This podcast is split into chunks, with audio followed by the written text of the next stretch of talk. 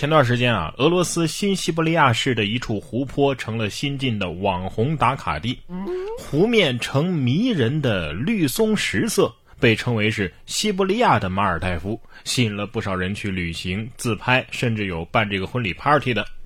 但是实际上啊，这个湖泊是一个化学垃圾堆啊，湖面的绿松石色呢，其实就是旁边的。火力发电厂排出的有毒废物元素之间发生化学反应的结果。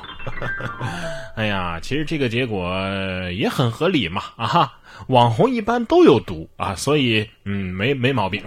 反正所谓的网红打卡呀，都是去拍个照什么的，哈哈，照片也闻不见味儿。这就是网红的特质啊！你们以为是美女小姐姐，转脸就是大姨在给你抖胸哈？你们以为是马尔代夫，转脸就有毒？可能大家也都听说了，我刚刚说的这个美女小姐姐啊，就是乔碧罗啊。反正我之前是没看过她的直播的啊，但是前几天有一次直播呀，她不小心露了脸，一下子就火了。本来都以为是个萝莉小姐姐，结果呢是个大妈。不过现在人家站出来说了啊，说她直播露脸是一个策划啊，推广费就花了二十八万，而且已经开始接广告了。真的吗？二十九号经历直播露脸变大妈之后啊，女主播乔碧罗殿下首次现身，在直播当中啊，他承认此前突然露脸是一次策划。在其个人的鱼吧当中，乔碧罗殿下称，他这一次策划推广费花了二十八万，并且已经开始承接声卡广告和美颜相机的广告了。他的直播间的人气呢，也从之前的五万一下子就涨到了六十万，让我想到了一句小品台词。今天我要是再相信你，我就是第二次上当。哎呀，这还是我遇到的第一个不相信他是炒作的炒作。在这里奉劝广大的喜欢看这个所谓的美女直播的网友啊，好看的皮囊千篇一律，有趣的灵魂。是你大姨，哎，等等，他说自己是炒作，是承认自己真的长这样呢，所以故意露脸炒作啊，以后准备走谐星丑角路线呢，还是说啊自己不长这样，所谓的露脸啊，呃是炒作，以后还是美萝莉呢？对呀，这要是后者，那就是死鸭子嘴硬了，哎，要是前者的话。那我们还真的是被玩了啊！不过大妈变萝莉啊，其实也没什么稀奇的。这年头谁化个妆还不是精致的猪猪女孩了？不过真的猪也这么精致，我还是第一次见。说现在英国呀，已经热到动物都受不了了，农场主给母猪涂防晒霜。呃，天气太热了。近日，英国的一个农场温度已经达到了三十五摄氏度。为了防止母猪生病，农场的主人呐，耐心的给母猪涂防晒霜。我活的是比一只猪还糙啊啊！哎，我就不太懂了啊。这猪涂了防晒霜，到了晚上需要卸妆油卸妆吗？啊，不过不懂就问嘛啊。最最大的一个疑问就是，这样影响口感吗？开个玩笑啊！不过这天儿是越来越热了，这还是真的。这不嘛，气候学家就说了，全球极端高温，人体正接近热量极限，感染传染病风险人数会猛增。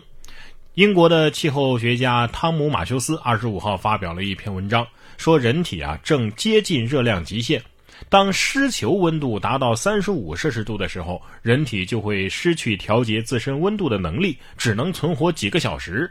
而摩根士丹利发布报告说，未来五十年面临感染传染病风险的人将增加十个亿。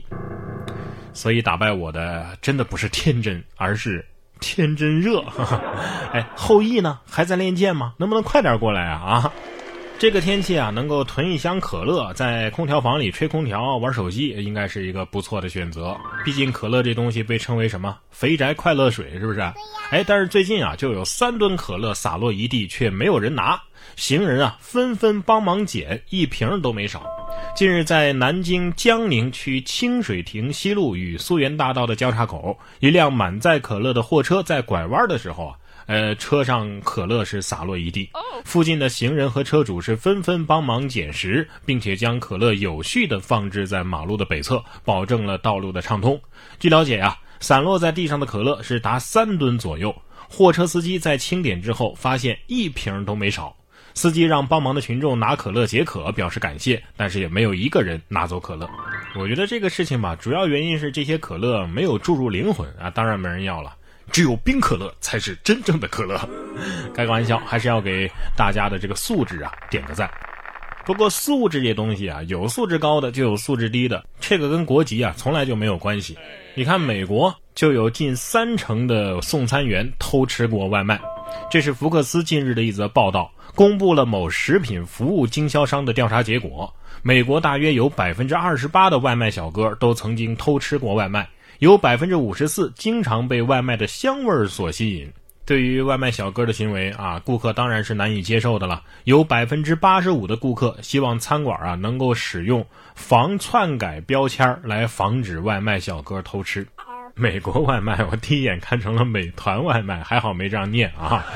哎呀，美国外卖小弟涨红了脸，额上的青筋条条绽出，争辩道：“偷吃外卖不能算偷，外卖小弟的事儿能算偷吗？”